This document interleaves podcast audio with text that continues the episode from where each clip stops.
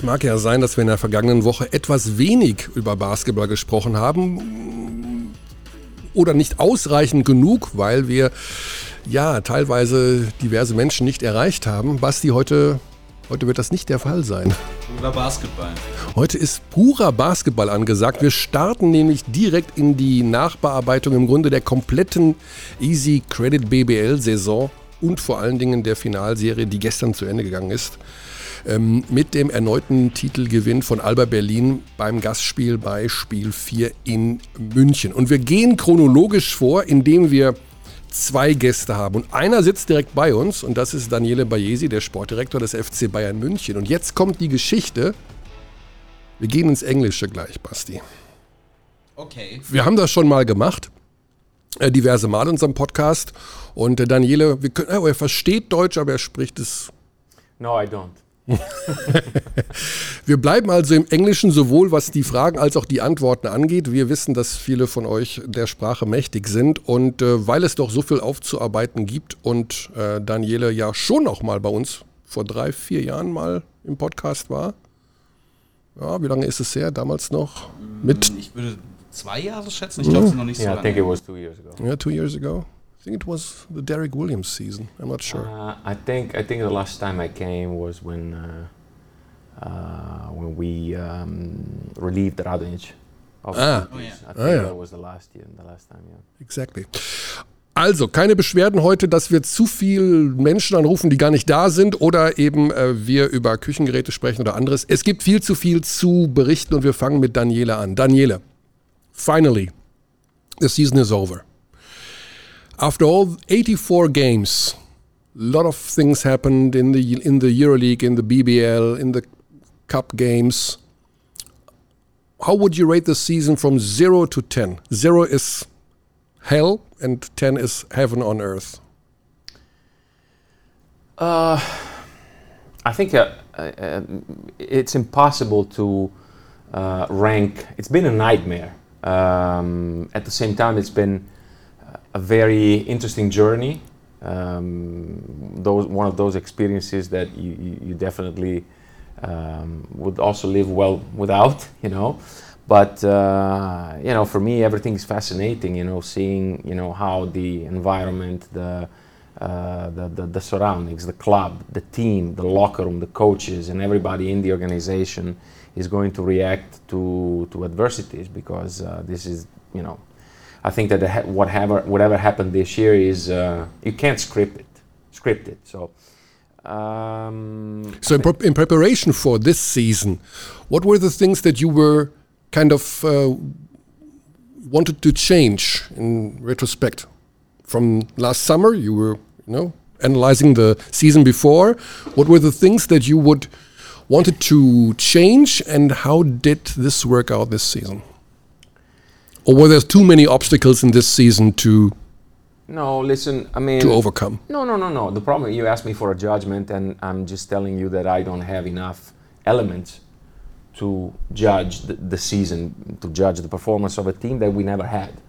Um, we signed uh, Hilliard, for example, in summertime after a long time tailing him over the past few years, and he ended up playing less than three months.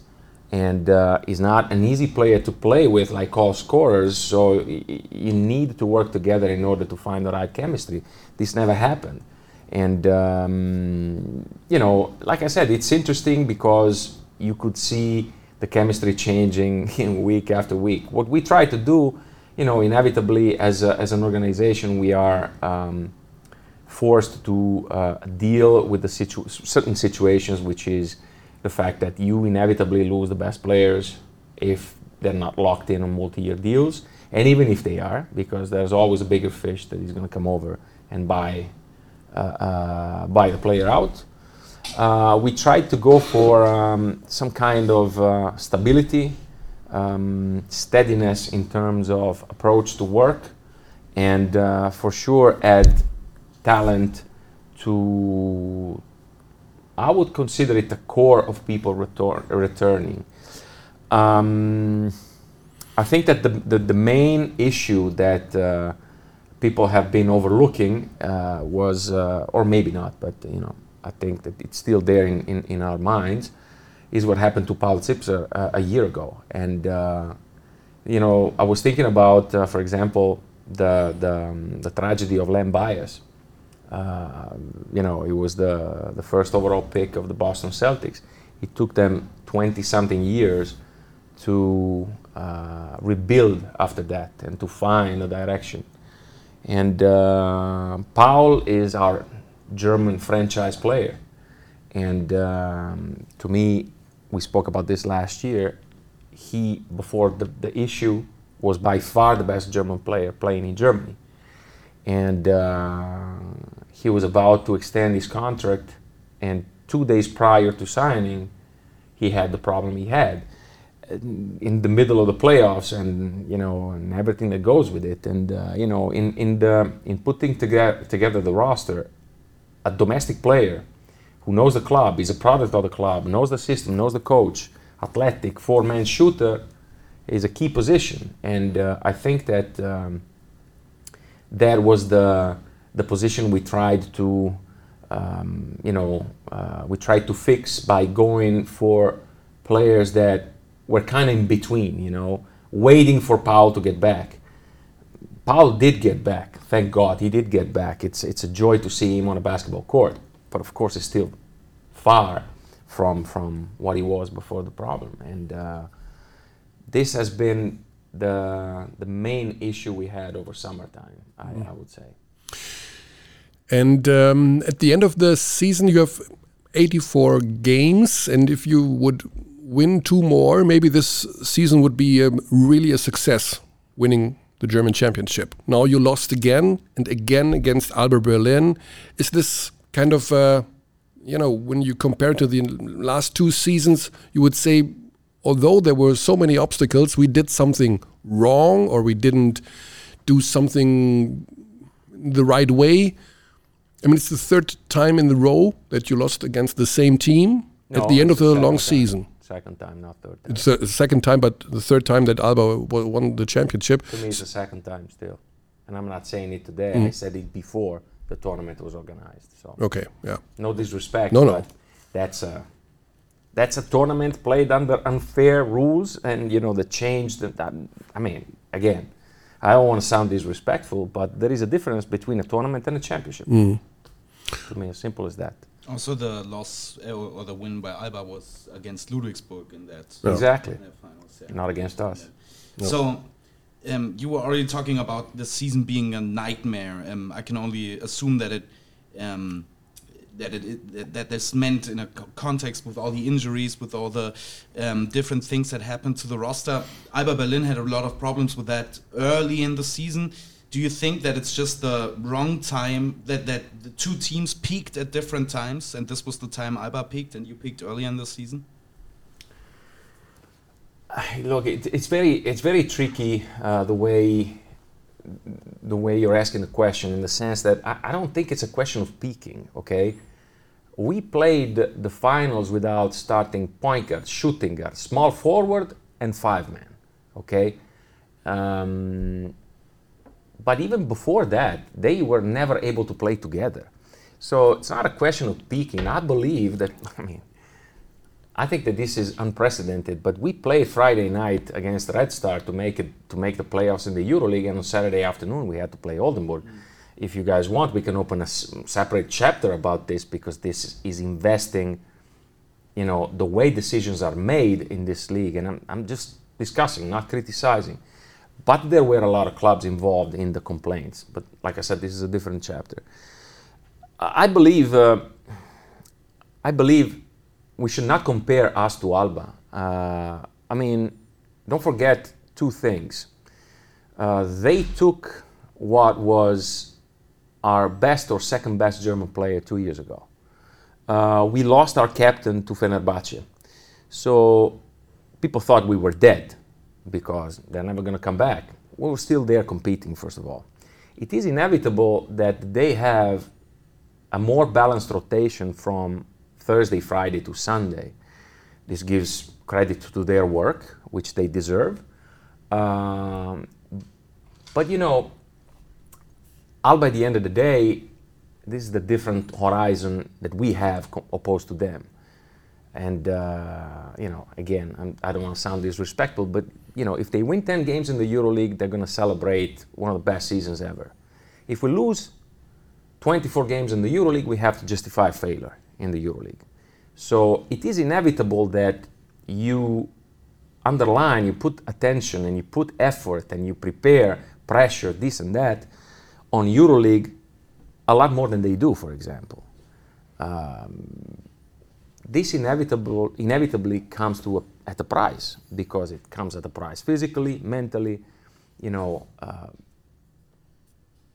so you mean achieving the playoffs in the EuroLeague was kind of uh, you had uh, not so much power at the end of the BBL season then? No, no. It, what I'm saying is, look at what happened to Virtus Bologna.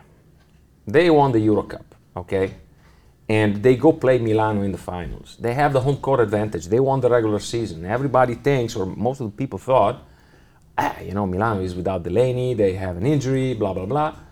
Uh, well, if you watch the finals, you saw a fresh team winning the championship against maybe a more offensively talented team that was, I think, mentally and physically drained. It's very difficult to play two competitions in a year. And I think that you inevitably get there over the course of time. None of us knows, or let's, let's put it this way, we know uh, because we're learning through experience how to handle the effort on a Thursday to a Sunday let alone the fact that you don't have veteran German players that just fill in and play. Alba has played with the same roster since January. Yeah, let me, let me get back to the question um, a couple of minutes ago. Did you make the progress that you wished you made in the when you compare last summer to this summer? With all the obstacles you have to overcome, did you make the progress that you wanted to make? For example, I remember we talked about developing the German core, getting depth in the German roster of the team.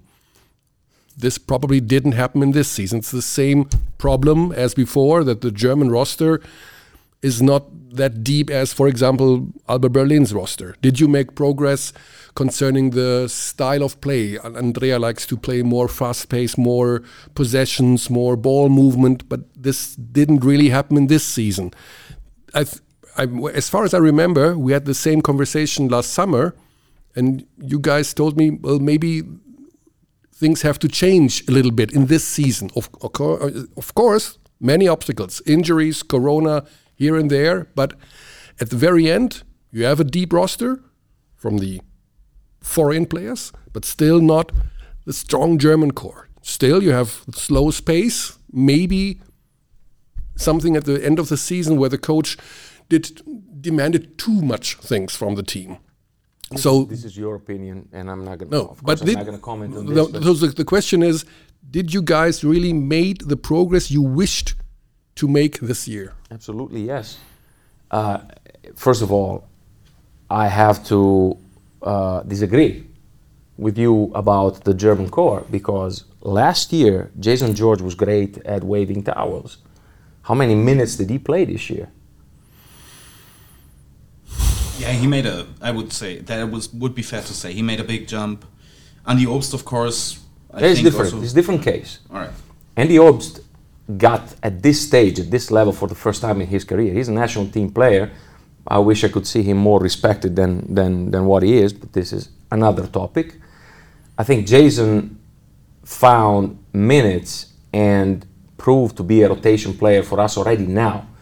I think that, uh, uh, and again, I don't want to compare us to Berlin because Berlin has a different policy and they do different things. They do it well you know, much respect, but it's not us. Uh, but let me um, interrupt you here. What is us? I mean, we talked about a lot of things like identity in the last mm. two, three years. I remember we talked th three years ago about what will the team stand for in the upcoming years under the uh, under the legacy of Andrea Trinchieri.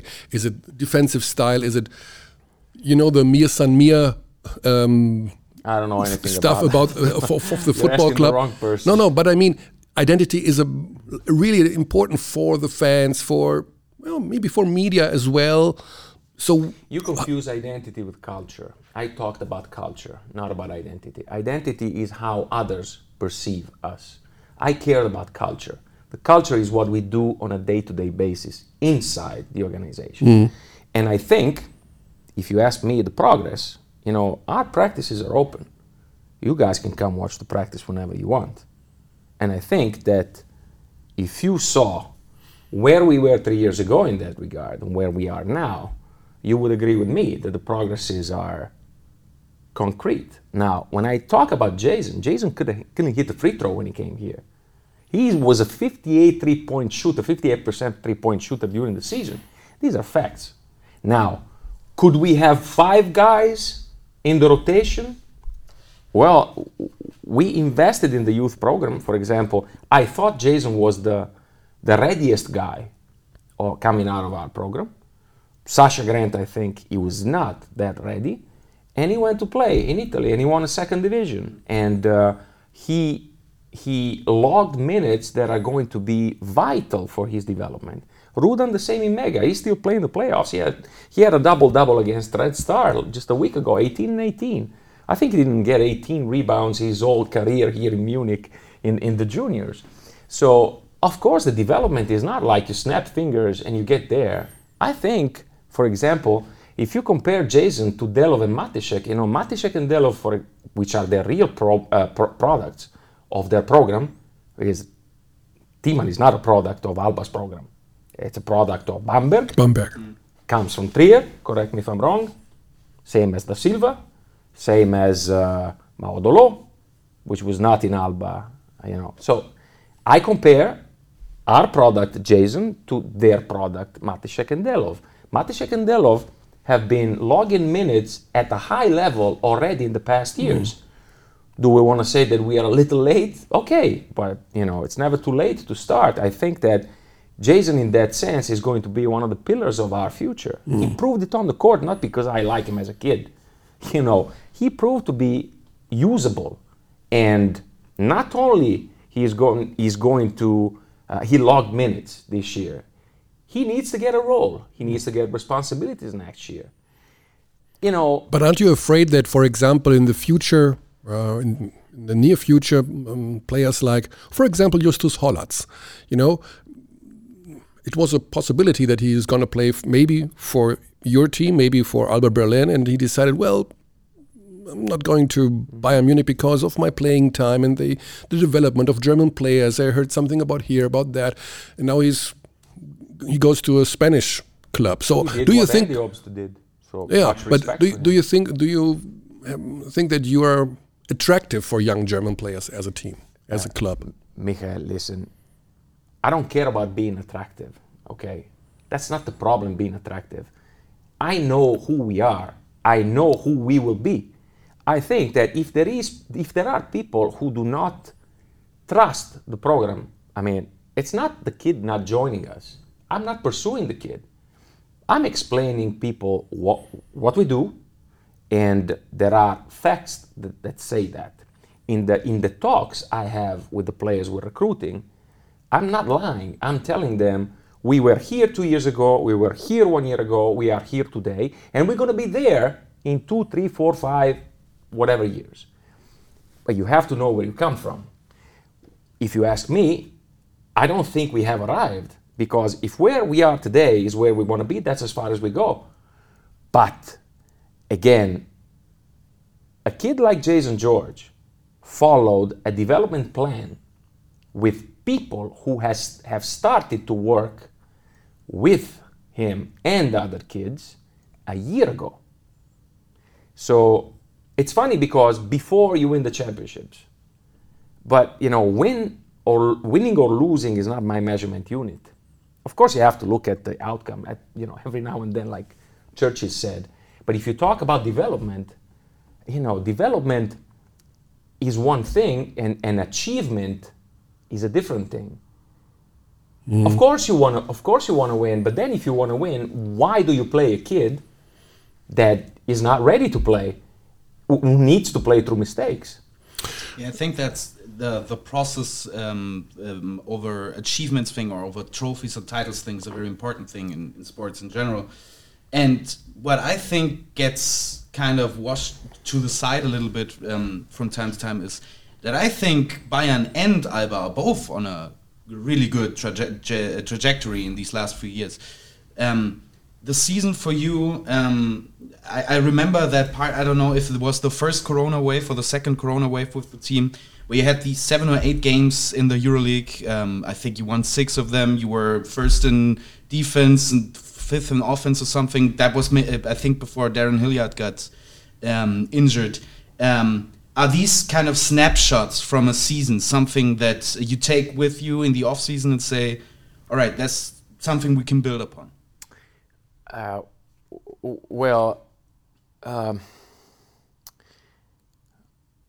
you know, I, I, I'm familiar with navigating through, uh, through adversities. Okay, so, but this year, uh, I mean, Michael knows about my story more than you do, for example, but you know, he knows what I'm talking about.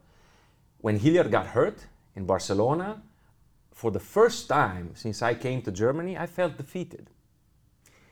And I have to, you know, the, the, the season ended yesterday, okay? So I, I, still have a wave of emotions. And uh, I, you, you mentioned snapshots. Yes, I do have pictures flying around my head you know, I got to thank Marko Pesic because he saw me for, for the first time with my head down, you know, and, and he just grabbed me by, you know, uh, let's go back to the hotel walking. And we walked back to the hotel. And, uh, you know, it quickly went away, so I, I didn't get depressed. But, you know, when you feel you're sticking your, your head out of the water and boom, the guy gets hurt once again, and you see the guy in tears in the locker room. And uh, plus, Darrun is, su- he's, such a nice kid. And you know, you obviously you never wish an injury to anybody, but if, if there is a person you don't wish this to, it's definitely him, because he's, he's such a warm person. You know, so much caring about uh, uh, who he does stuff with. Uh, you know, the people he has around. It's a nice person to be around. And you know definitely you say like life sometimes is really unjust you know. I mean you, like i said you can't script things. And you know after we had three clusters during the season and right before the final during the finals not before the finals another covid case uh, you know during the finals you know i said to the coaching staff and to marco we got to do something because next year if you pay attention the only two guys who didn't get infected are two guys who didn't have kids around here. Mm. And the answer is okay, but what can you do? Mm.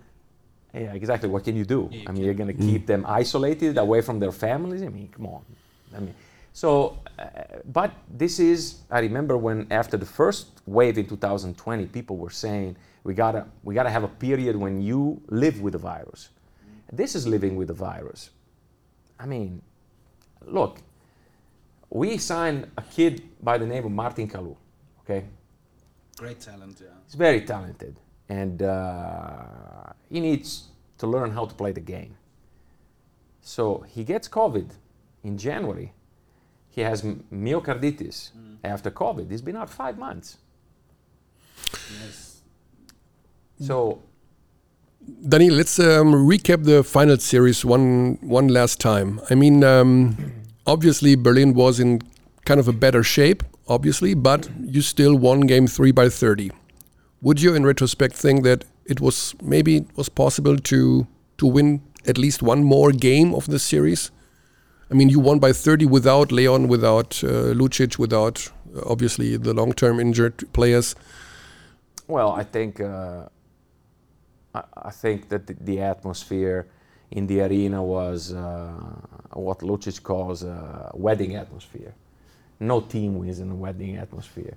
So that definitely played a part. I mean, I think that uh, on, on our nerves, we played a great game because the first contact was like boom, you know, they, they found hard.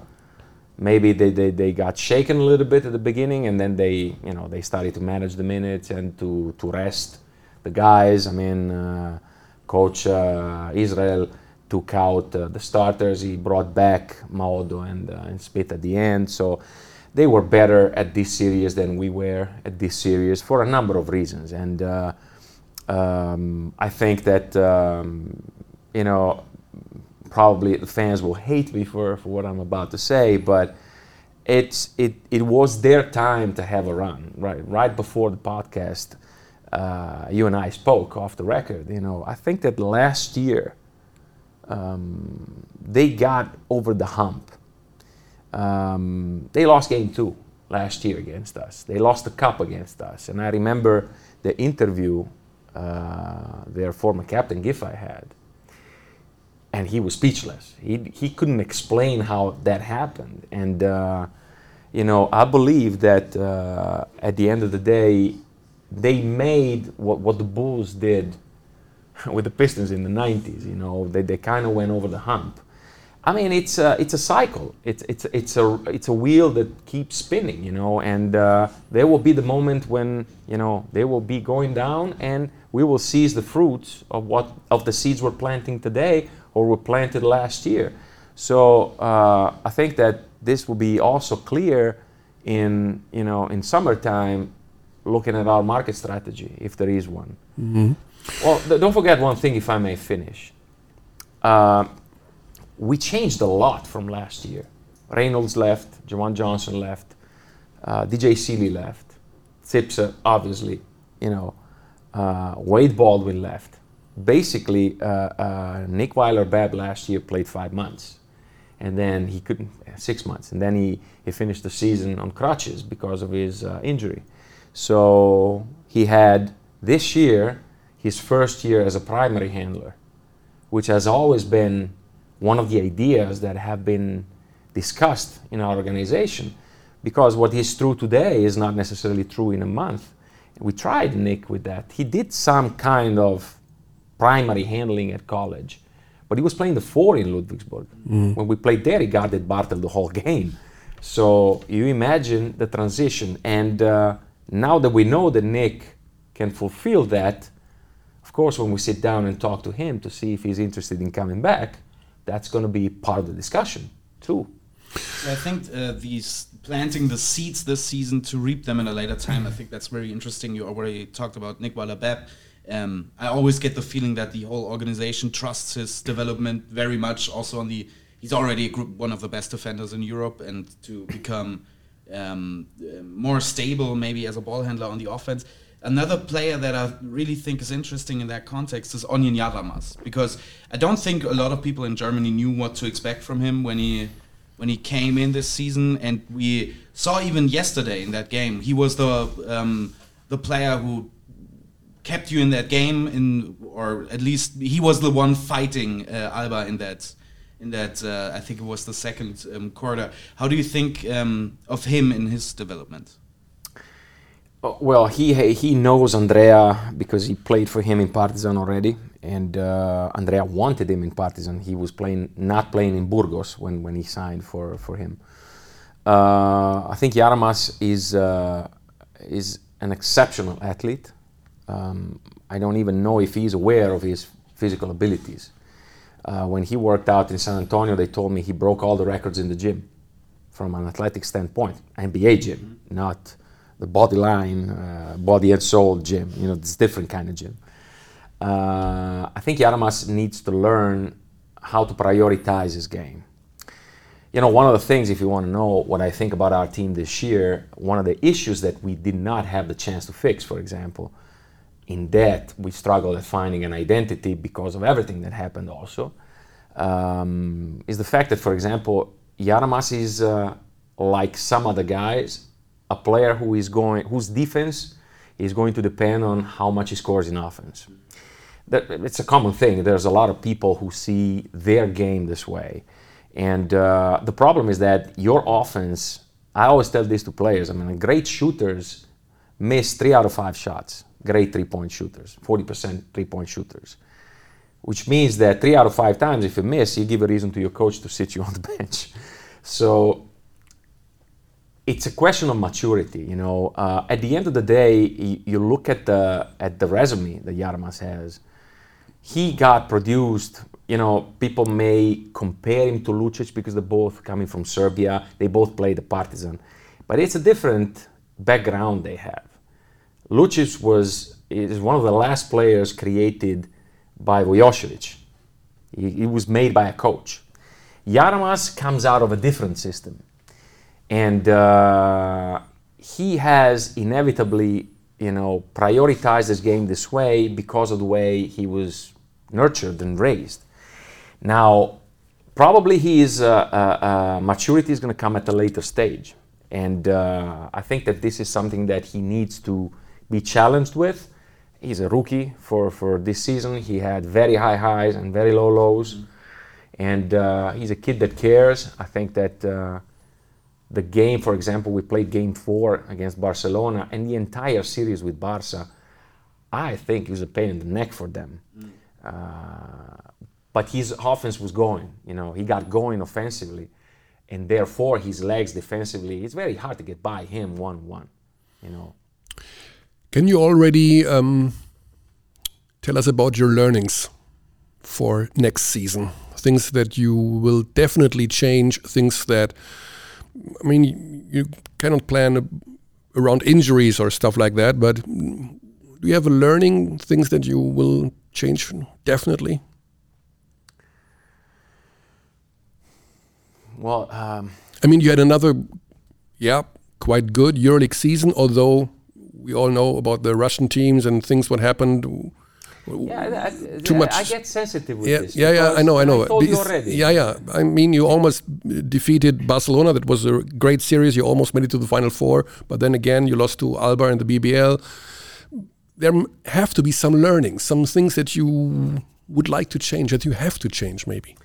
I think that as an organization, now picture this. I give you the example of uh, Milano because it's it's my home country. So of course I always keep an eye on Italy. You know, as I said, Milano put all his stock last year on the EuroLeague season, and when it was time to play the playoffs in the domestic league, they were done.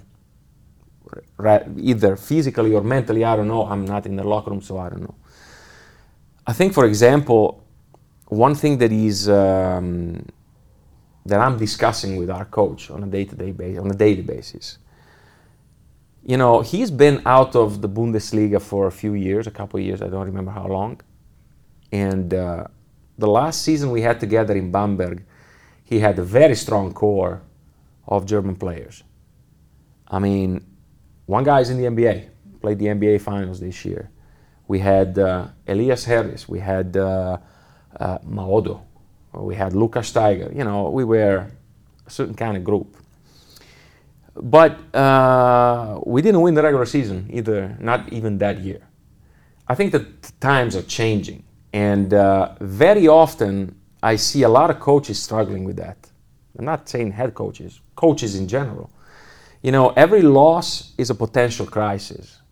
And I think that you look at Alba, they won the regular season with how many losses? Seven?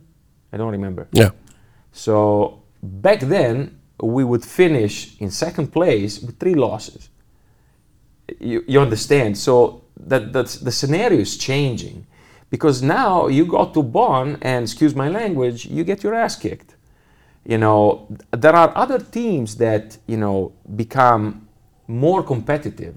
They sign better players. They are coached better. Their games are better, you know one can discuss, for example, whether Iisalo's system is a winning system at a high level or not, but it is productive for what they do, and they almost kicked us out. And uh, he told me every time I speak to him, he says, like, we have a system, we have a system. You see what the system is. So you got to give them credit. Now, the, the competition level, domestic competition level, has is more challenging. I don't want to say it's better or worse, but it's more challenging because of you know the effort that you have to put on a EuroLeague game, you know, once or twice a week. I mean, I keep repeating myself in that sense. I didn't, you know, I, I can't write down what I learned. Like I said, you know, I, I still need to uh, go home three, four days and, and think about what happened and uh, write down the lessons. You need to be consistent. You need to be stable during the year. One of the I remember when when we won the first championship here, 17, 18, and I had a meeting with Mr. Hoeneß, President Hoeneß back then, and uh, he told me we need to survive the EuroLeague next year. Don't go crazy about EuroLeague. We want to compete, but we need to survive. And I'm like, this man knows what he's talking about, because I told him like the EuroLeague is a gigantic trap because of course you will go all in on Thursday, and then on Sunday you're going to be drained out and then you get into a spiral you know you lose games your coach gets frustrated you get pissed you know you don't have enough germans then i can't play the young kid who needs to play through mistakes. It's a spiral in that sense and uh, you need to be solid and you need to exactly know who you are and who you're supposed to be and how you want to get there. And this is why you talked about identity and i talk about culture and the improvements we made in terms of culture is, to me, you know, outstanding for an organization that, you know, somebody perceived, and I tell you because I was outside of this organization, I was competing with this organization in my first three years, I felt that this club was very conservative in that sense. Yeah, but I still, I mean, yes, I understand you won't, you don't like to be compared to Alba Berlin, but at the very it's end, question that I, no, I'm sorry, no. it's not a question that I don't like. That, that's not the point. The you, point you, is no, no, no. Let me finish. I'm sorry. The point is they do different things, and if you compare the outcome uh, on their okay, uh, uh, how can you compare their season to our season? No, I don't compare the season, but if you ask. Um, 10,000 basketball fans in Germany. 90% would say Alba Berlin plays the more beautiful basketball. Mm-hmm. It has more fans. It wins titles. Mm-hmm. And this can't be your. The answer cannot be satisfied for you. I mean, you, you have to change stuff because you want to be a successful club. But right now, but right now, the other team you don't want to be compared with wins the titles, plays the more beautiful basketball, and is sold out within uh, 24 hours. Whereas here, the arena is half empty on a game four of a final series. Well, when it comes down to uh, tickets and, and crowd and fans and this and that, like I said, I'm not I'm not the right person to talk to. I don't know how it works. I mm. care what happens on the court, not what happens off the floor. Uh, I don't compare to Alba or if you want to compare to Alba, I think you have to do it in a fair way. So Alba has been losing to us.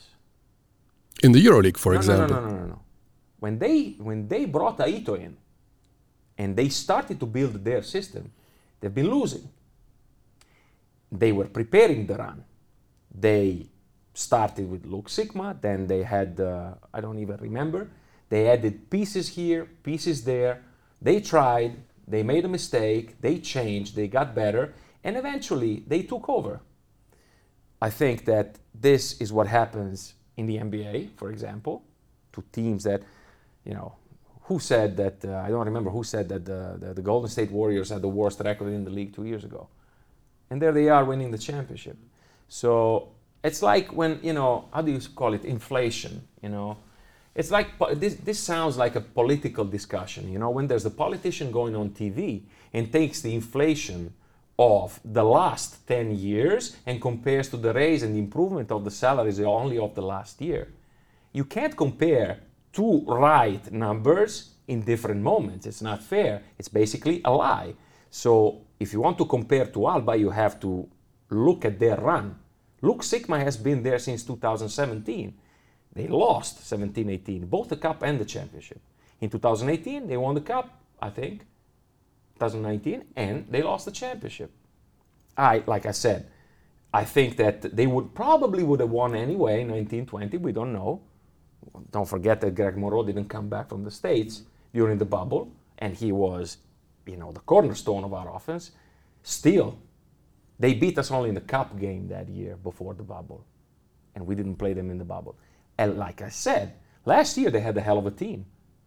They put together a great roster. I mean, when we first played them, and I have to tell you, I'm talking about myself, when we first played them in the EuroLeague in October, and I saw Granger, I said to myself, the guy's done. this guy's finished.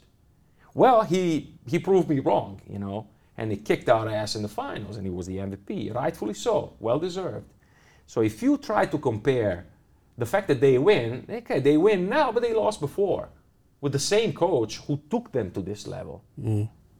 So this is something that um, I think that, that that is another point coming back to the process thing over the, the trophies that are right now.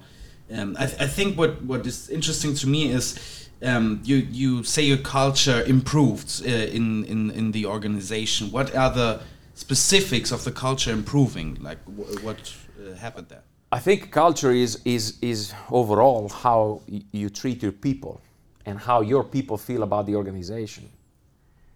I mean, we had the office guys getting on a bus coming to game five in Bonn. There's our friend Andreas here right behind us. He's spying what I'm saying. As you know, since I'm here, it never happened before. I don't know why, mm. but this happened. Of course, it's not okay. Then they go on the road to watch game five, and this is improving the culture. No, it is a sign of something that has been developing over the course of time. I give you another example. Um, we brought um, we call now everybody calls it player development coach. You know, I I I. I could have, for example, tried to sign Stefan Weissenberg coming out of Bamberg. I didn't go for it. I wanted a person in that position here in Munich that could bring a lot to the table because he knows all the subcultures that are composing this organization.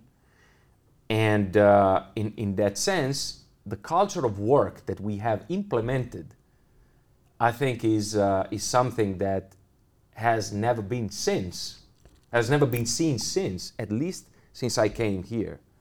I'm, I'm a believer, I'm a big believer in individual development. And uh, we started to put a lot of attention on that. It worked out in Bamberg we did it in Bamberg, it worked out great. And I think that it pays off even here because when you get to see veterans signing up for a player development session, you know, it means that they believe that they can be developed. And this is something that before we didn't have, and now we try to implement every year. I'm not selling a product. I mean, this is uh, this is what I what I've learned over the, the last 20 years on how to do things. I'm, I'm I'm not inventing things. I just saw you know, people doing it doing it in the States, and I'm like, I think this could work here. Plus, you know, the coaching style, to go back to your original question about, you know, Alba's playing style, whatever. First of all, it's a playing style that remains out of the playoffs in the EuroLeague. So, you know, every coin has two faces, okay? Second thing, uh, the coaching style is, uh, you know, everybody was praising, rightfully so, Alba's coach for not calling a timeout our coach is a little different in that sense, but uh, you know, at the end of the day, our coach has a different philosophy. It has been paying off in the past because last year you guys were telling us first German team ever to qualify for the EuroLeague playoffs. You got to give credit to people who did that, and uh, just like you give credit to Alba, and, and they deserve all the credit they get. I think we are very much overlooked because we finished the season with a bitter taste, maybe. This is what I told Trinchieri a few days ago. I said, it's a, it's a shame for us that we finish with, uh, with the championship because it always gives us the wrong picture of how things have worked, have not worked, should work, and so on and so on. So that's why, you know, with all the emotions out, Andrea came to the office this morning and he just threw up in my face all of his thoughts that he had overnight. I told him like, we're gonna get drunk tonight. You go home, you see your family. I'll do the same, and uh, in a week from now, we're gonna talk about everything after decanting. Yeah, I think the recency bias thing is something that we are guilty of, that a lot of people are guilty of. I think that I thought that it's really interesting what you said about player development, even in, in veterans, because I remember Andrea Trinchieri referring to Darrun Hilliard as somebody who's going to be his project to develop in a different kind of player um, in this season. Then you also have some veterans like that make make subtle changes, like Othello Hunter suddenly becoming a shooter in important games this season, um, and I think this this is actually an overlooked idea um, to have players that are already along in their development phase. How do you even recognize players that are maybe older that have already played on a high level, but you think that you can still add something to their game? Well, you got to talk to them because if they don't want to get developed, they're not going to develop. It's, it's very simple. Uh, I think that uh, I, you know I'm, I'm learning a lot from all the people that are uh, I'm working with. Okay, and uh, the head of our player development is Emilio Kovacic, and I remember I've known Emilio forever. He played in my hometown on the wrong team, but it's a joke. Uh, but uh, he was a very athletic and skilled big man, and. Um, he played against us when I was in Biella and he hit five threes and they won the game. like, this guy couldn't shoot a free throw, he's making threes. Then you talk to him and you understand why. He said, like, I felt I lost my explosion. So I knew I had to add something to my game in order to compensate losing the physical, some of the physical abilities. Uh, I think he's, uh, he's intriguing veterans in that sense, adding moves, adding something that could be beneficial to the team they play for for the next contract. It, it's not a question of age, it's a question of mindset. You know, uh, uh, the amount of work that Jason George has put in to become the reliable shooter that he is is, is outstanding. And uh, it was handled by Emilio in that sense. And Emilio is part of a staff. You know, I believe uh, I believe there is no recipe. I mean, it's uh, you know, can you inspire somebody by what you do, what you say? Can can you win a player in that sense? The player is going to follow and he's going to to benefit from it. The problem is also what kind of you know horizon and, and time frame you give to yourself for the development. If you expect the, the things to happen overnight, it's not going to happen. It's not going to work. Mm.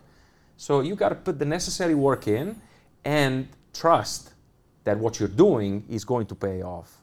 So, let's talk a little bit about the future. Um, can you tell us something about your goals for next season? Imagine your current roster and everybody is healthy. Would you go with this roster into next season, or would you like to do some changes?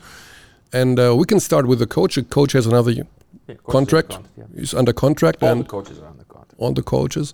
Uh, would you say that this roster, if everybody is healthy, is good enough, motivated enough to work with this coach another season?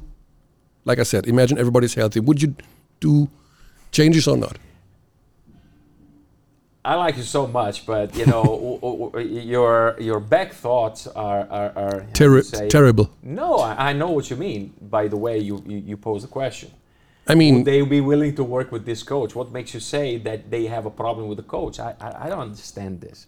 Because you saw Jaramaz going off in uh, in game two a little bit. No, um, I remember an interview with Andrea Trinchieri in his Bamberg time. Mm-hmm. I was uh, we were sitting down in his office, and we were talking about legacies. And this was the time when the first time that came up when some experts said, "Well, a coach like Andrea Trinchieri, he can do his job very, very good for two or three years. After that, everybody is finished because he demands so much mm-hmm. that you, if you play under his rules for two or three years, you're obviously you're you're finished. You're, who is playing under his rules for two or three years?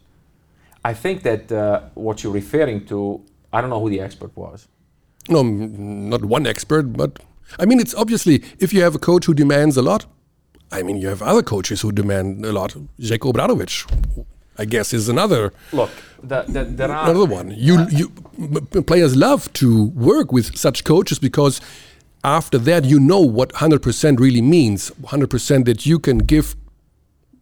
Uh, but uh, it's really difficult. Let, let, me tell you this. I mean, obviously, uh, um, you know, the very edge of the field is where I play. Okay, so where there's uh, the shade, you know, it's not black, it's not white. That's what I operate. Okay, you are trying to make it a black or white thing. Okay, no, no, no, let me, let me, let me, I'm not criticizing. I'm just, I'm just telling you the way my thought process functions. Andrea, yes, is a demanding coach, but this was Bamberg years with a group that stayed together for two full years, which is a run for most of the clubs. Okay, Fontecchio stayed one year in Alba. Granger stayed one year in Alba. So they brought new guys, and uh, but two years is already a long time. Giedraitis, how long did he stay in Alba, for example? I don't remember. But at some point, you inevitably go. Okay. In the case of Andrea, yes, he's demanding, no question, and we are good with the fact that he's demanding because he's going to push you over the limit. Now, Sometimes he goes over the line himself, but he's not the same guy he was in Bamberg. And I'm telling you, because I worked with him in Bamberg and I'm working with him today. I mean, the, one of the qualities that Trinchieri has is that he evolves. I give you a stupid example. How much post up did we play this year? How much post up did we play in Bamberg? This year, a lot in Bamberg. That's what I'm saying. Andrea Not. is also the type of guy. No, don't don't um, put too much focus on Andrea and his coaching work. I just want to say, if you have the chance to go with the same roster and the same coach into next season, would you sign this and say yes, we go with, on another run with the same group of people, or would you like to change something? There will be inevitably things that I would change. This goes without saying. Um, there's uh, the first thing that comes to my mind the situation we have with Zipser now is not the one we had a year ago. So we have more elements to make uh, a, not a smarter decision, but you know to make more decisions around him. I remember when we signed Deshaun Thomas, for example. Uh, Deshaun was was a signing. Uh, to me, it was a great signing. Okay, but he's, he's a type of player, you know, that we took because we did not know when and if Paul was going to get back. If you have Paul, it's one thing. If you don't have Paul, it's a different thing. So inevitably, the the how do you say the details that you're going to take into account are going to be different. One thing that, for example, I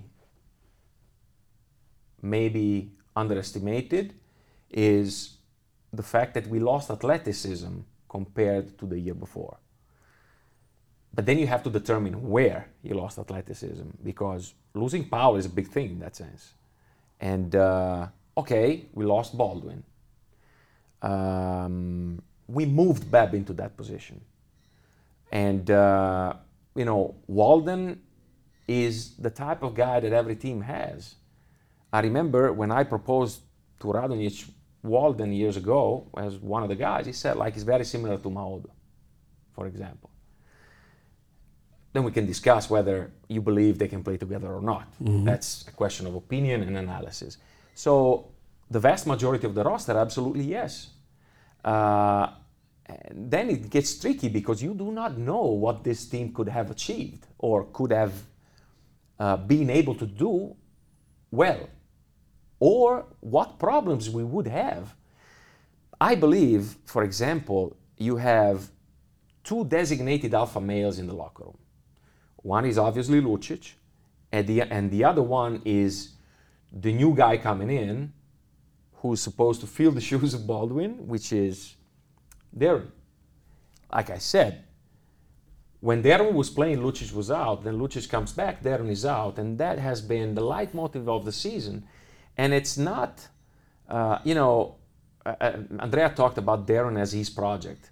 He was supposed to handle the ball, okay? Which inevitably comes at the price because at the beginning he will struggle making decisions, turning the ball over, making a bad pass. He is an unpredictable passer, for example, and this makes him, how do you say, um, tough chemistry to find when you have to play with him. So, okay, his pedigree is his pedigree. So, I'm curious. I would have been curious to see how he would have worked with uh, with the rest of the team. Mm. So. Okay, so finally we can say there will be a new point guard next season. Point guard. Mm-hmm. We already have our point guard. Finished the season handling the ball. I just told you. Oh, okay. if he if he stay is there anything That's our goal. Re-signing Nick secret. That's no secret. Yeah. Is there anything to report on that? In which stage you are, or is that too early right now? Way too early. All right. I told you I gotta go home seven days, and then try. Okay, Daniele, before we um, talk to Jonas Mattisseck from Alba Berlin, we say thank you. Al- al- although maybe you like to talk to Jonas as well and hear his voice and his uh, drunken uh, review of, of the final series. But um, I just need to know if he drank beer or if he drank wine because uh, that's that's uh, that changes my opinion on the guy. you know? I would I would guess Jonas is a beer guy, yeah. but I'm not sure. I don't know. Okay. you know, one is MBA, wine is MBA, and beer is CBA. So is this is is this uh, one of the questions you you ask the players before you sign them? Are you a beer or a wine guy? No, I ask different questions, not not that. And uh, the the question that I ask the players before signing and after they sign is, what are you going to bring on a day-to-day basis? But if you're uncertain, maybe it's the final question. If you and if he's a wine guy, you agree and you sign him. Oh, now they get prepared. They know I'm going to be asking that question, so they will tell me what they think I'm going to. Yeah, you gotta I'm shift it to to like. gotta shift it to a food maybe in, in, in the future. Like a Oh, forget that. Forget that. Then I don't sign anybody. Yeah. Daniel, thank you very much for your time. Thank you. And- Congratulations to uh, Mattisseck once again. I hope he's fine. He twisted his ankle Yeah. yesterday. So I hope he's uh, fine and maybe he's. Uh, um, is he in the for the national team in the end of June? I'm not sure, but he came back. That that's what. I know. Yeah, that's at the end of that's that's good news. yeah, I asked him if he was fine. He said, eh, ma- más o menos. Más More o or menos. less. So, yeah. Okay, we see you at the Eurobasket then. Uh, you'll see me in Toscana when you come wine tasting. That's where you see me. I don't know. I don't know what I'm gonna do tomorrow morning. So you know, th- these are this is the busiest time of the year, the week right after the last. Ah, okay. really. So vacation is later, obviously. Yeah. yeah, Plus, you know, you go home three days and then you realize you don't belong there anymore. So Thank you very Thank much you, once again, you. and uh, looking forward for the upcoming decisions you make over the summer. thank you. Ja, Basti.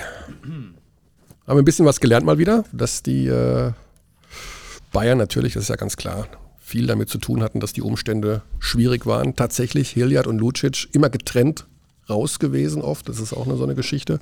Also ja Als die beiden Führungsspieler. ich habe das ja gerade in dem Interview schon gesagt. Ich finde, ähm, dass man sowohl Alba Berlin als auch dem FC Bayern Basketball gleichzeitig eine positive Entwicklung unterstellen kann. Auch wenn da, das eine Team die deutsche Meisterschaft gewonnen hat und das andere Team eben nicht. Aber das ist dann halt auch manchmal nicht so ein Riesenunterschied. Ich glaube auch, ähm, dass das halt einfach, wir haben das ja auch immer wieder rausgehört, zwei unterschiedliche Philosophien sind. Ja. Zwei unterschiedliche Was im, was im Grunde ja auch gut ist und was äh, uns über die Saison ja auch immer wieder mit neuem Stoff versorgt. Und spannend ist natürlich dann natürlich auch die internationale Entwicklung. In der nächsten Saison haben wir wieder eine volle Euroleague, also tatsächlich wieder mit 18 Mannschaften. Da wurden die Wildcards schon vergeben an äh, Partizan Belgrad und an Valencia. Also ähm, da ähm, stehen auch wieder 18 Teams dann bereit. Und äh, ja, jetzt gehen wir mal nach Berlin. Wir haben jetzt sehr, sehr viel über den FC Bayern Basketball gesprochen. Wir müssen sehr, sehr viel über den ähm, erneuten deutschen Meister sprechen, ähm, über Alba Berlin. Äh, denn auch, also wir haben mehrfach den Punkt angesprochen, Prozess gegen Trophäen. Ich bin immer ein Prozesstyp. Ich finde, der, wenn der Prozess äh, passt, ist es erstmal irrelevant, ob du wirklich damit Titel gewinnst oder nicht. Bei Alba kommt beides zusammen. Bei Alba passt der Prozess, das haben wir mehrfach besprochen über diese Saison. Und es passt ähm, die Trophäe, passen die Trophäen, die sie in den letzten Jahren hinzufügen konnten ähm, zu ihrer Sammlung.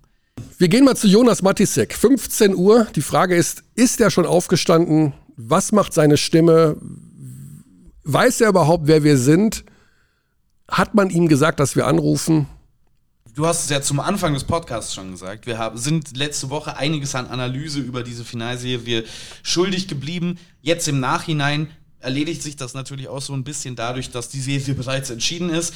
Ich fand das eine der merkwürdigeren Serien, an die ich mich erinnern kann in letzter Zeit, zumindest was Finalserien angeht. es ist, war tatsächlich sehr klare Dominanz von Alba Berlin für mich über drei der vier Spiele und in diesem einen vierten Spiel gerät es Berlin früh komplett aus der Hand. Hat mich so ein bisschen erinnert an ähm, ein paar Serien in den NBA-Playoffs auch diese Saison, wo du ganz merkwürdige Schwünge hast innerhalb von solchen Spielen. Und vielleicht ist es tatsächlich die neue Normalität, dass wir solche Spiele dazwischen haben in Serien, wo wir uns eigentlich relativ klar schon mit uns selbst darüber verständigt haben, wer der Favorit ist und wer die bessere Mannschaft ist. Ich glaube, alle waren oder die allermeisten waren auf der Seite. Alba Berlin ist die bessere Mannschaft zu diesem Zeitpunkt der Saison.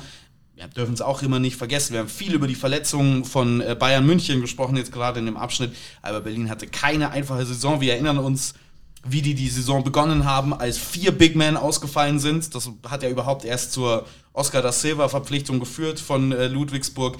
Markus Eriksson hat jetzt am Ende gefehlt. Tim Schneider war ein richtig, äh, wichtiger Rotationsspieler, speziell im nationalen Kontext für Alba Berlin, der nicht mit dabei war. Das sind schon auch wichtige Ausfälle. Es ist nicht so, weil mir das immer ein bisschen zu weit gedreht wurde, dass ähm, bei Bayern alle raus sind und bei Alba wirklich die volle Kapelle spielt. Die hatten schon auch wichtige Ausfälle. Luke Sigma, ich auch wenn der in Spiel 4 sehr viel aggressiver war als in den Spielen zuvor, glaube ich immer noch nicht, dass der bei 100% war. Ich glaube nicht, dass der bei vollem Gesundheitszustand gespielt hat. Mhm. Ähm, hat in Spiel 4 Wege gefunden, war jetzt selber nicht effizient aus dem Feld, aber allein diese Bedrohung, die der schon ausübt, wenn man sieht, okay, der nimmt die Würfe aus dem Post ab und so weiter und so fort, hilft dann dem Rest des Teams. Und hier kommt Jonas Matisek. Und hier kommt Jonas Matisek, da ist er. Hallo, hallo. Basti Ulrich ist noch an meiner Seite. Jonas, wir wollen als allererstes natürlich gratulieren, logischerweise. Dankeschön. Aber ja, die Stimme überprüfen und die klingt gar nicht so heiser, wie wir das äh, geglaubt haben, dass sie klingen wird. Oh, gestern Abend hätte er mich hören sollen. also es, es, geistert irgendwo ein Video im Internet durch die Gegend, wo äh, in den ersten fünf Sekunden du schon der Hauptakteur warst, auf, der, auf dem Weg zum Bahnhof. Und da habe ich gedacht, wenn der Matisek so durchzieht, dann wird das heute ein harter Tag. Aber es geht dir gut. Ja, ja, es geht mir gut. Ich, äh, ich habe mich gut erholt, aber gestern Abend war die Stimme schon äh, ja, leicht angeknackst. Ja, umso größer der Dank, dass du heute noch kurz Zeit für uns hast. Ja. Ja, wir haben gerade 50, fast über eine, Stu fast eine Stunde mit äh, Daniele Bayesi vom FC Bayern München gesprochen über das, was mh, mm, ja, die Saison des FC Bayern ausmacht und warum man schon wieder nicht gewonnen hat, sage ich jetzt mal. Ähm, eine der Kernaussagen ist gewesen, naja, man kann uns nicht mit Alba Berlin vergleichen.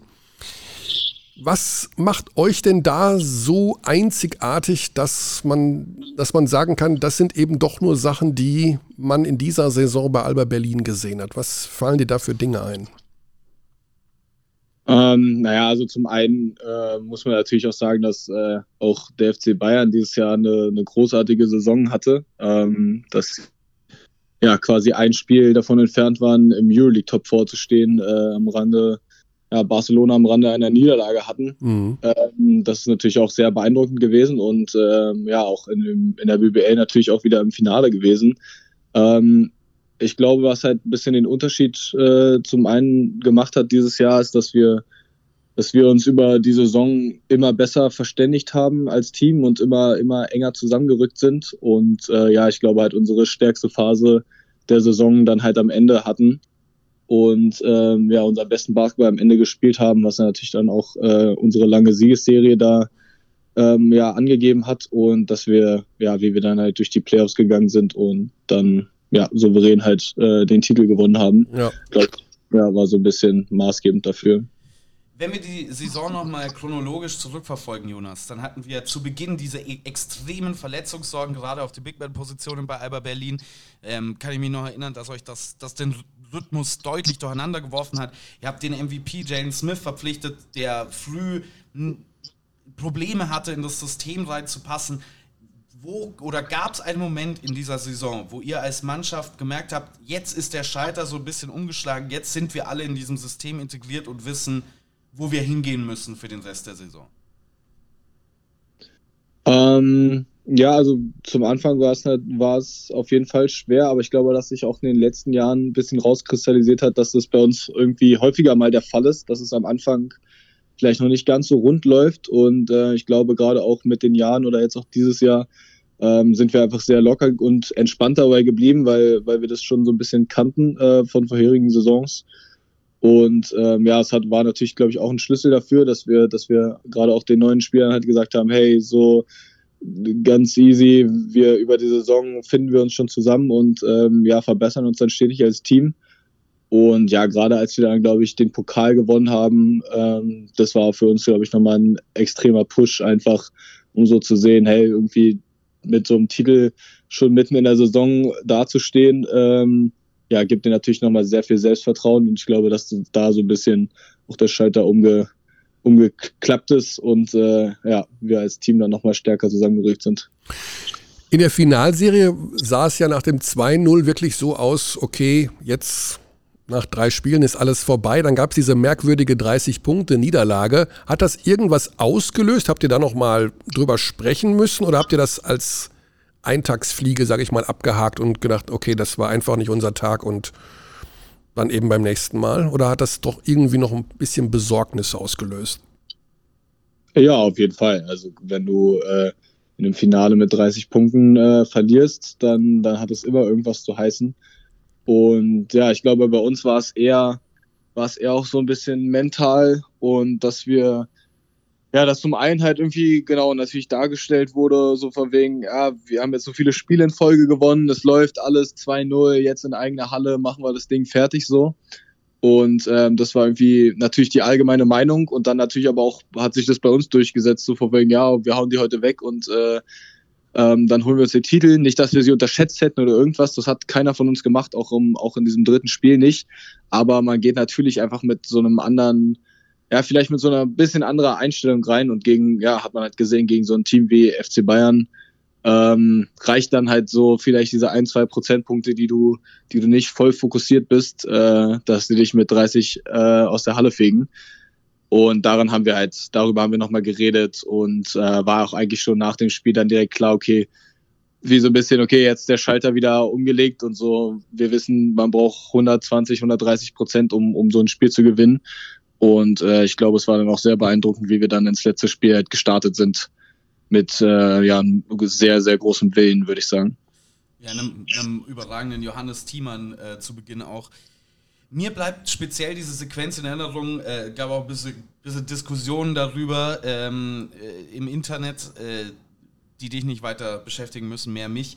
Dieser, diese Phase, ich glaube, es war im zweiten Viertel, wo ihr, ähm, ich habe es im Live-Kommentar Harlem Globetrotters Basketball äh, genannt, gespielt habt, wo es die erste No-Look-Pass von Luke Sigma, dann Ellie Oop für Kumaji, dann glaube ich nochmal so ein Putback-Dank von Kumaji, Behind the Back, das war dieser Run, der euch dann mit 20 vorgebracht hat, auf eine Art und Weise, wie ich es wirklich noch nie erlebt habe, in so einem Spiel, ähm, mit so viel Spielfreude ne? und mit so viel, es, es hat fast den, den Anschein gehabt, dass diese Art und Weise, wie ihr als Team zusammengespielt habt, nicht nur, dass ihr scoret, sondern wie ihr scoret, wirklich die Bayern dann endgültig so äh, aus der Serie rausgekickt hat. Was hast du in diesem, an diesem Run ähm, gespürt? Was, wie hat sich das angefühlt äh, auf dem Parkett?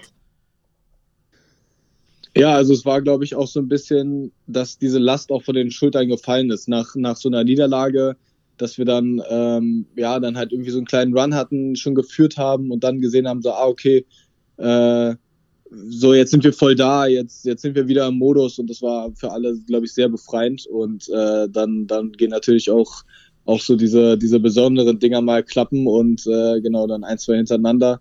Und das war dann natürlich, ja, fürs Team einfach äh, einfach nochmal ein enormer Push, so kurz vor der Halbzeit auch, um, um dann mit einer komfortablen Führung in die Halbzeit zu gehen, die aber auch so ein bisschen Alibi-mäßig war. Also es war, ich glaube, es waren 16, 16 Punkte zur Halbzeit. Mhm. Ähm, was glaube ich auch ganz gut war, dass wir jetzt nicht mit plus 20 oder plus 22 so in die Halbzeit gegangen sind, sondern halt nur mit plus 16, ähm, weil das für uns halt auch so dann nochmal so diese, ja, dieser Wacheffekt war so, hey, es sind nur 16 Punkte. Und nach der Halbzeit haben sie ja dann auch direkt zweimal irgendwie gescored und wir haben gesehen, ah, das ist hier, das ist hier ein knappes Spiel. Ähm, und deswegen sind wir halt, ja, hatten wir vollen Fokus über, über die vollen 40 Minuten und äh, das hat uns dann natürlich im Nachhinein oder hinten raus auch sehr geholfen, dann das Spiel. Das Spiel äh, so. Ich stelle gerade fest, dass wir noch gar nicht nach deinem Fuß gefragt haben. Das sah jetzt äh, schlimm aus im ersten Moment. Wie geht's dem Knöchel? Ist der dick? Ja, ja, es ist äh, gestern im Spiel, als ich dann runtergekommen bin, dachte ich zuerst, ah, okay, es sieht nicht so gut aus. Aber dann war, glaube ich, mein Adrenalin so hoch, dass äh, ich direkt gesagt habe, ja, kein Problem, ich kann wieder spielen. Aber die Trainer haben ja dann auch äh, richtigerweise auch entschieden, dass, dass, äh, dass es dann wahrscheinlich erstmal nicht so nicht so clever ist, nochmal reinzukommen. Und äh, war jetzt auch, glaube ich, äh, die bessere Entscheidung. Also das ist schon ziemlich dick, aber ähm, ja, wie gesagt, jetzt ist ja erstmal Sommerpause und ähm, ja, ich glaube, so schlimm ist es auch nicht, aber hat auf jeden Fall schon ein bisschen was abbekommen gestern. Ja. Ja, das Projekt Alba Berlin, ähm, da kann man ja darüber diskutieren, mit wem man will. Die allermeisten sagen, das ist im Grunde so, wie es sein soll. Da werden deutsche Spieler entwickelt, da hat eine Mannschaft eine Identität, die hat eine sehr positive Ausstrahlung, die hat eine breite Fankultur. Ähm, wie erlebst du als Spieler diese, ja, dieses Teilsein dieser Mannschaft. Ist das so, dass du dir sagst, eigentlich kann es für mich als Spieler nicht besser sein? Oder denkst du dir, das ist auch nur ein Schritt in eine Richtung, von der ich selber noch nicht genau weiß, wo es hingeht? Ja, also erstmal ist es, glaube ich, ja, schwärmen natürlich alle auch immer von dem Verein und äh, wir, wir intern haben natürlich auch äh, ja, einfach sehr viel Freude daran, ähm, mit dem, was wir uns natürlich auch, also was der ganze Verein, aber auch dann wir Spieler uns halt aufgebaut haben mit, äh, mit unserer Teamchemie und äh, die ja wirklich, glaube ich, sehr einzigartig ist. Ähm, aber auch bei uns gibt es immer Sachen, wo wir sagen, hey, das muss besser werden, das muss besser werden. Ich glaube, wenn man sich irgendwann damit zufrieden gibt, wie es ist, oder sagt, so wie wir es haben, ist perfekt, dann äh, kommt man nicht weiter und dann äh, ja, wird man auch dann irgendwann überholt werden oder wird abgelöst werden oder äh, Sachen werden dann mhm. nicht mehr so funktionieren. Also ich glaube, dass es auch einfach ein großer, ein großer Vorteil bei uns ist, dass wir, dass wir dann eben nicht sagen, ah, das ist toll, das, das lassen wir jetzt so, sondern dass wir immer versuchen, äh, ja, neue Ideen reinzubringen und Sachen zu verbessern.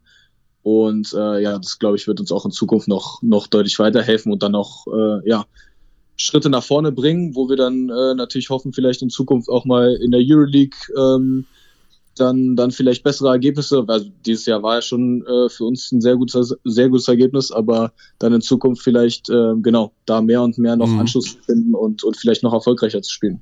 Ja, es war eine knappe Sache, der fast noch gereicht am Ende. War natürlich alles ein bisschen kurios mit dem Ausschluss dann der russischen Teams und viel Rechnerei und viel Durcheinander. Ähm, glaubst du, dass das tatsächlich funktionieren kann, dass man mit diesem Ansatz, mit diesem Budget, mit dieser Mischung aus einem starken deutschen Core und ausländischen Spielern, dass man ein Playoff Euroleague Team da werden kann? Ich glaube auf jeden Fall. Also äh, das ist das ist sehr schwer und ob das funktioniert oder wann das funktioniert, äh, ist natürlich jetzt erstmal dahingestellt. Aber ich glaube, dass die Idee ähm, uns in den letzten Jahren immer, immer weiter nach vorne gebracht hat und ähm, ja, wir, wir immer und immer besser gespielt haben. Und deswegen bin ich der vollen Überzeugung, dass äh, unser Team oder so, wie wir das jetzt äh, handhaben, ähm, auf jeden Fall auch dann europäisch erfolgreich spielen kann. Mhm. Das ist ja, also ich, ich finde, du hast es ja vorhin schon mal angesprochen, diese Siegesserie gegen Ende der Saison, das war ja dann auch direkt verbunden mit dem Ende der Euroleague-Saison, nachdem äh, ihr dann komplett übernommen habt. Wahrscheinlich eine der dominantesten Phasen von einem Verein im nationalen Wettbewerb in Deutschland ever. Eine der dominantesten Playoff-Leistungen, eine Niederlage in drei Serien. Realisiert ihr gerade, weil im Rückblick auf vor ein paar Jahren war es ja ähm, dann erst Bayern vorne, dann Augenhöhe, das war so letztes Jahr der Status.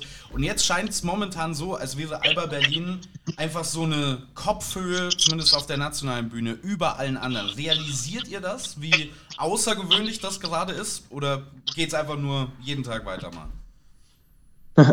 Natürlich, ich glaube, währenddessen realisiert man das nicht so ganz. Ähm, jetzt nach der Saison wird man, werden wir bestimmt auch nochmal raufschauen und dann sagen, hey, was ist eigentlich, ja, was ist für Entschuldigung, ein paar geile letzte Monate waren auf jeden Fall. Ähm, aber ja, also ich würde uns da jetzt auf keinen Fall auch irgendwie an die Spitze setzen oder unangefochten an die Spitze setzen. Ähm, also wir hatten in der Saison auch Probleme und ja, wir alle kennen Basketball hier, glaube ich, in- und auswendig und wissen auch, wie viel dann auch so Momentum und alles dann mit reinspielt. Also wenn man zum Beispiel jetzt in der Finalserie das erste Spiel, was sehr knapp war, knapp verloren hätte, dann wäre das eine ganz andere Serie geworden. Ja. Dann hätten wir vielleicht am Ende gesagt, ah, so und so ist es und ah, wir haben es nicht geschafft oder hier und da. Genau, oder Also- auch das erste Ludwigsburg-Spiel, ne? Das waren ja auch so. Genau, genau. Also es gibt immer, es gibt immer Sachen. Ich weiß, kann mich erinnern im Pokal, wo wir unfassbar knapp gegen Bonn gewonnen haben, sonst wären wir nicht Pokalsieger geworden. Also es sind immer Sachen, die ja, wo dann natürlich auch noch ein paar Dinge zusammenkommen, dass man dann in so einer Saison sehr erfolgreich spielt. Aber ähm, ja, es hat immer, es sind immer Kleinigkeiten und ich äh, glaube nicht, dass wir, dass die, dass alle Teams da so weit auseinander sind. Gegen Bonn im Pokal war, glaube ich, der Flamingo von Luke Sigma. War Von sehr Luke, passend, ja, dass dann, dass dann ähm, quasi auch dieses vierte Finalspiel nicht abgeschlossen wird mit dem Flamingo von Luke Sigma, aber das war zur Halbzeitpause ähm, ganz, ganz wichtig. Wenn wir mal auf die Headcoach-Position ähm, schauen, da hat ja eine der größten Persönlichkeiten nicht nur des deutschen Basketballs, sondern des europäischen Basketballs in den letzten ähm, Jahren und Jahrzehnten vor der Saison den, den Headcoach-Posten verlassen. Viele haben sich gefragt, ähm, äh, ob man, also die Fragen vor der Saison waren ja, wen holt sich Alba Berlin, irgendwen von extern, ganz viele Namen sind da rumgeflogen und es war eine interne Lösung, Israel Gonzalez, Rookie Head Coach. Was kannst du über ihn sagen? Und vielleicht hast du auch so eine Entwicklung wahrgenommen von seinen ersten paar Saisonmonaten jetzt gegen Ende. Ja, also erstmal, ähm, genau, es war natürlich äh, die große Frage irgendwie, was kommt nach Aito, der das alles äh, hier aufgebaut hat oder mit aufgebaut hat und natürlich auch geprägt hat. Und ich glaube, und wir sind uns alle sicher, dass äh, jetzt natürlich auch bestätigt worden, dass äh, Alba da die perfekte Lösung mit, mit Israel äh, gefunden hat, ähm, der ja perfekt in dem System eingespielt war und, äh, und auch sehr viel, sehr viel von der Zeit mit Aito natürlich lernen konnte. Ähm, ja, und äh, er war von Anfang an, also wir hatten von Anfang an direkt das Gefühl, dass ähm, es natürlich auch ein ganz anderer Israel war als dann als Co-Trainer, ähm, was glaube ich auch sehr wichtig ist einfach. Also es hieß dann, okay, so, jetzt ist er der Head Coach, jetzt, äh, jetzt ist natürlich dann auch äh, halt alles ein bisschen anders, so, ähm, wenn man, okay, weiß man ja, zwischen Head Coach und äh, Assistant Coach ist immer auch noch ein kleiner Unterschied. Ähm, und das hat er von Anfang an äh, ja extrem souverän und äh, mit einer unfassbaren Ruhe für, für einen Rookie-Headcoach äh, gemacht.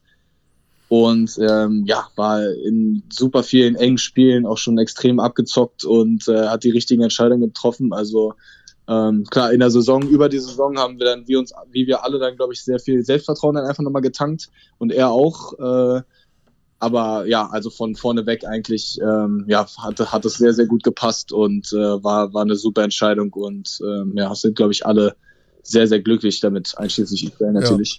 Er hat das gestern auf der Pressekonferenz sehr schön formuliert, indem er gesagt hat, ja eigentlich habe ich einfach nur zugeguckt, wie meine Mannschaft gespielt hat und äh, mir ist es auch in Spiel 2 aufgefallen, als ich kommentiert habe, dass man ständig den Namen Andrea Trinchieri sagt, weil der da ständig auch irgendwas macht und ich glaube ich erst im vierten Viertel zum ersten Mal den Namen eures Trainers genannt habe.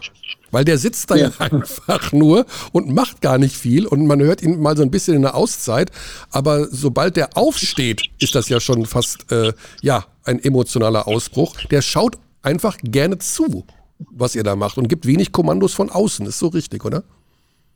Ja, natürlich. Ähm, ähm, ist er da, ja, hält sich vielleicht ein bisschen zurück ab und zu, aber also die die Schnüre hat er natürlich in der Hand und ähm, was er, wie wir spielen, das gibt er uns im Training mit, vor den Spielen, dann aber auch im Spiel, in der Timeout, äh, in der Halbzeit. Ähm, da, da hat er natürlich äh, ja einen riesen Anteil dran. Aber klar, wie du gesagt hast, so äh, im Spiel wirkt es dann manchmal nicht so, als, als wäre da so so energisch oder so, so, ja, weiß ich nicht, wie man das ausspricht. Ähm, ja, aber, er, aber er nimmt, er nimmt äh, schnellere Auszeiten als Saito, obwohl das nicht so schwer ist, ne?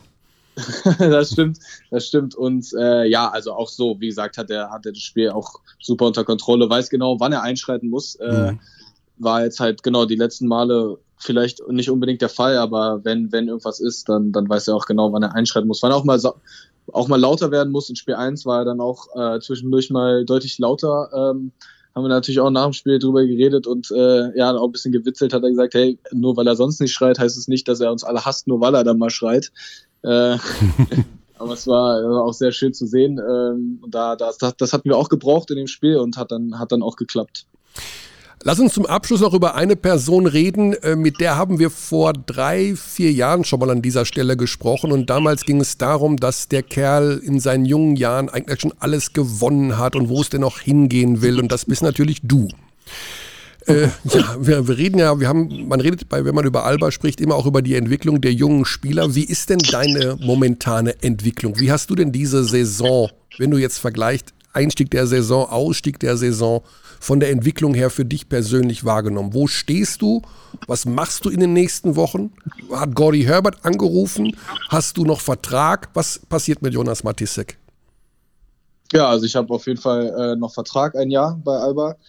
Ähm, und ja, auf der Liste für die Nationalmannschaft stehe ich auch. Jetzt weiß ich natürlich nicht, ähm, wie das mit meinem Knöchel funktioniert. Mhm. Ich äh, war heute schon im Kontakt mit ihm und werde auch weiter in Kontakt ah. sein. Äh, um das, ja klar, weil er sich natürlich auch, hat das Spiel auch gesehen, hat es natürlich auch gesehen, die Aktion. Und ähm, genau, deswegen, da sind wir in Kontakt und werden dann die nächsten Tage halt entscheiden, wie viel Sinn es macht, äh, ob, man, ob man hinkommt, ob man nicht hinkommt. Äh, ich hoffe natürlich, dass, äh, dass der Knöchel soweit gut ist, dass, dass ich äh, zur Nationalmannschaft fahren kann. Ähm, das wäre natürlich auch ein großes Ziel und ein großer Traum. Ähm, ja, und ansonsten glaube ich, äh, ja, war die Saison wieder mit Höhen und Tiefen und äh, war sehr froh, dass es dann auf einem Hoch äh, geendet hat. Ähm, und ja, also ich glaube, dass ich mich stetig einfach, einfach auch weiterentwickle. Ähm, basketballerisch, aber auch ähm, was, was vielleicht irgendwie Führung, äh, Führungsspielermäßig angeht, äh, was natürlich in jungen Jahren immer noch recht schwer ist, aber was glaube ich einfach mein Ziel oder auch so ein bisschen meine Identität einfach widerspiegelt. Ich wollte gerade sagen, in den Genen ist so ein bisschen dieser lautere Typ, ne? Ja, ja auf jeden Fall. Also ich, glaube, dass das, ich glaube, dass das auch auf jeden Fall äh, ja, mein, mein Ziel ist und äh, auch ja, irgendwie mein Wunsch ist, da, da halt so ein Führungsspieler zu werden, ähm, weil ich glaube ich ja, was, aber, was aber nicht Alba Berlin sein muss. Also du auch so schön und so wahnsinnig perfekt das alles ist, aber für dich bedeutet unter Umständen das auch irgendwann mal zu sagen, okay, ich muss auch mal auf einem anderen Parkett spielen, wenn ich da den nächsten Schritt gehen will? Oder glaubst du, dass das alles komplett bei Alba möglich ist? Ich glaube, dass das alles äh, bei Alba möglich ist. Ähm, da man im Sport aber nie weiß, was, was passiert, äh, wäre es jetzt naiv zu sagen, äh, ich spiele mein ganzes Leben bei Alba und äh, beende da meine Karriere. Mhm. Ähm, aber ich bin jetzt auf keinen Fall auch äh, jemand, der sagt, äh, ich muss weg und ich muss da und da so, sondern also ich habe äh, ich habe meine Ziele, die ich die ich erreichen möchte in meinem Leben und in meiner basketballerischen Karriere vor allem. Und ja, ich werde dann werde dann Jahr für Jahr immer abschätzen, okay, was ist was ist, wie ist die Lage, wie sieht's aus und äh, wo kann ich meine Ziele bestmöglich mhm. erreichen. Und äh, ich habe das Gefühl, dass ich bisher ähm, da immer den richtigen, den richtigen Weg gewählt habe und äh, bis, dahin, bis dato jetzt auch sehr zufrieden bin damit. Okay. Wie sehen die nächsten 24, 48 Stunden aus? Gibt es noch ein, eine Feier? Wird noch ein bisschen mit den Fans? Gibt es da noch irgendwie Pläne die nächsten zwei, drei Tage? Ja, ich bin jetzt auch sehr knapp dran. Ich ah. muss jetzt quasi in dem Moment, wo wir aus, auflegen, muss ich los. Oh. Äh, zum Rathaus. Äh, da werden wir empfangen. Äh, ah. Von unserer Bürgermeisterin. Ja, von Tante Giffey, von, von genau. Nils Tante. Genau. Äh, Kommt er eigentlich wieder zurück? Der hat ja bei Kaunas ist Ende. Wir können jetzt hier direkt die, die Rückkehr von Nils Giffey verkünden. Äh, nein, also da, da habe ich keine, da habe ich keine, ah. nicht mehr Informationen als Schade. auch. Frag, ähm, frag genau. doch mal die Tante einfach, vielleicht weiß die ja mehr. Kann, kann ich heute mal machen. und danach geht es dann noch ähm, ja, intern ein bisschen feiern, ähm, die Saisonabschlussfeier machen Sehr gut. und dann ist äh, morgen mit den Fans. Ah, herrlich. Zwei Tage feiern am Stück. So soll es sein. Dann äh, müssen wir aber die Frage noch klären, weil das haben wir gerade mit Daniele Bayesi äh, noch nicht erklären können. Bist du da der Bier- oder der Weintyp, wenn es beim Feiern losgeht? Ich bin der Biertyp. Du bist, das habe ich richtig eingeschätzt. Ja, ja, das dachte ich auch. Du bist nicht der Weintyp. Alles klar, dann würde ich sagen, Jonas, gute Zeit auf dem Rathausbalkon, auf dem Rathaus mit den Fans, Dankeschön. wo auch immer. Genießt es und äh, wir freuen uns darauf, dich bald wieder in Action zu sehen. Dankeschön. Gute Zeit. Bis dann. Bis dann. Ciao. Ja, Basti. Eine Stunde 25 steht hier bei mir. Das ist aber noch nicht zu Ende heute. Es geht noch weiter. Tatsächlich, hast du noch eine Überraschung? Nein, also wir wollen natürlich an dieser Stelle hinweisen, dass das heute hier der letzte Podcast der Saison war. und wir auch eine kleine Pause. Hoppala, jetzt kippt dir noch der Tisch um. Das bist du, du wackelst viele, hier. Viele werden sagen auch gerne längere Pause. Naja, die Europameisterschaft steht Viele ja an. Zuhörer vor allen Dingen. die Europameisterschaft steht ja an und ähm, dann werden wir natürlich auch da wieder zur Stelle sein, also vor, deutlich vor der BBL-Saison. Äh, dafür gibt es eben auch noch die Hinweise, dass wir unsere Länderspiele, die jetzt anstehen, logischerweise bei Magenta Sport übertragen. Am 30. Juni die WM-Qualifikation der deutschen Mannschaft in Estland. Man hat es ja gerade schon so ein bisschen rausgehört. Äh, Gordi versucht da ein Team zu finden. Das ist noch nicht der endgültige EM-Kader. Ähm, am 3. Juli dann das Heimspiel in Bremen in der ÖVB Arena in Bremen gegen Polen. Mit Sicherheit. Ja, also das sind zwei super, super wichtige WM-Quali-Spiele. Der Modus ist recht komplex, aber ähm, auch wenn man die Vorrunde übersteht, die Ergebnisse werden mitgenommen in die Zwischenrunde. Das ist alles super wichtig für die WM 2023, die zwar nicht vor der Haustür stattfinden wird, aber ähm, wir hoffen natürlich, dass wir da einen ähnlich guten Kader zusammenstellen. Wie auch immer. Jedenfalls Eurobasket dann ab 1. September und am 28. August auf jeden Fall auch nochmal ein Highlight in München im Audi-Dom, ein Quali-Spiel der WM gegen einen noch zu ermittelnden Gegner. Das wird so ein bisschen gefeiert mit äh, 50 Jahre DBB, also das äh, Nationalteam von 1972 wird mit dabei sein in unserer äh, auch Übertragung dann. Also wir werden dort bekannte Namen von früher sehen, Holger Geschwindner zum Beispiel, der auch mit da rumtouren wird. Also alles so Sachen, die noch auf uns zukommen in diesem Sommer und die sie dann, die ihr dann bei Magenta Sport sehen könnt. Aber jetzt geht's in die Pause, Basti. Wir reden nicht über deinen Urlaub, weil der findet ja bekanntlich nicht statt. Mach ich nicht, nee. Aber ich glaube trotzdem, dass da schöne Dinge entstehen werden. Neues Comedy-Programm. Nee. Boah, ich werde auf jeden Fall mal nach, nach Berlin fahren. Mal gucken, was so, was so geht. Und vielleicht wirst du auch wieder bei einer, äh, du machst doch gerne diese Quiz, Bar, Bar-Quiz, äh, Bar, wie nennt sich das? Bar-Quiz? Pubquiz. Pub-Quiz, genau.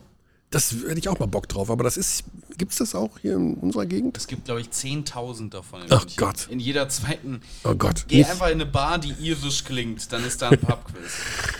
Okay, dann überlege ich, ob wir das alles abgegriffen haben. Also, wir haben, äh, glaube ich schon, nochmal rekapituliert, wie das alles zustande gekommen ist und was am Ende passiert ist. Wir gratulieren Alba Berlin zu einer großartigen ähm, Playoff-Runde und hoffen, dass im nächsten Jahr wieder so ein ähnlich spannender zwei, drei, Vierkampf stattfindet wie in diesem Jahr. Die Bonner waren ja auch nah dran, da ins Finale einzuziehen und äh, die unterschiedlichen, wir haben es ja auch davon im Gespräch mit ähm, Daniel Baesi rausgehört, diese Philosophie, ich nenne sie jetzt mal Isalo-Philosophie, hat ja durchaus Chancen, sich im nationalen Bereich auch weiter zu etablieren.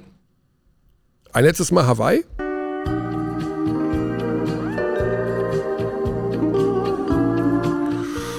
Und dann sagen wir ein letztes Mal Paris-Athen, Basti. Ich sag letztes Mal Tschaußen, Du sagst nochmal Tschaußen. Ich weiß nicht, ob wir uns sehen werden in diesem Sommer, vermutlich nicht. aber äh, ich glaube schon. Ich glaube, wir gehen mal ein Bier trinken. Ja, meinst du? Du bist ja der Biertyp oder der Weintyp. Mir ist vollkommen egal. was auch immer du sagst, was ich trinken soll. trinke Ja, okay. Dann würde ich sagen, trinken wir ein Bier. In dem Sinne, allen Abdies eine gute Zeit. Wir sind irgendwann wieder am Start. Irgendwann, wenn diese Basketball-Europameisterschaft losgeht. Bis dahin, einen schönen Sommer. Lasst es euch gut gehen und bis dahin. Cheerio. Ich. Tschaußen.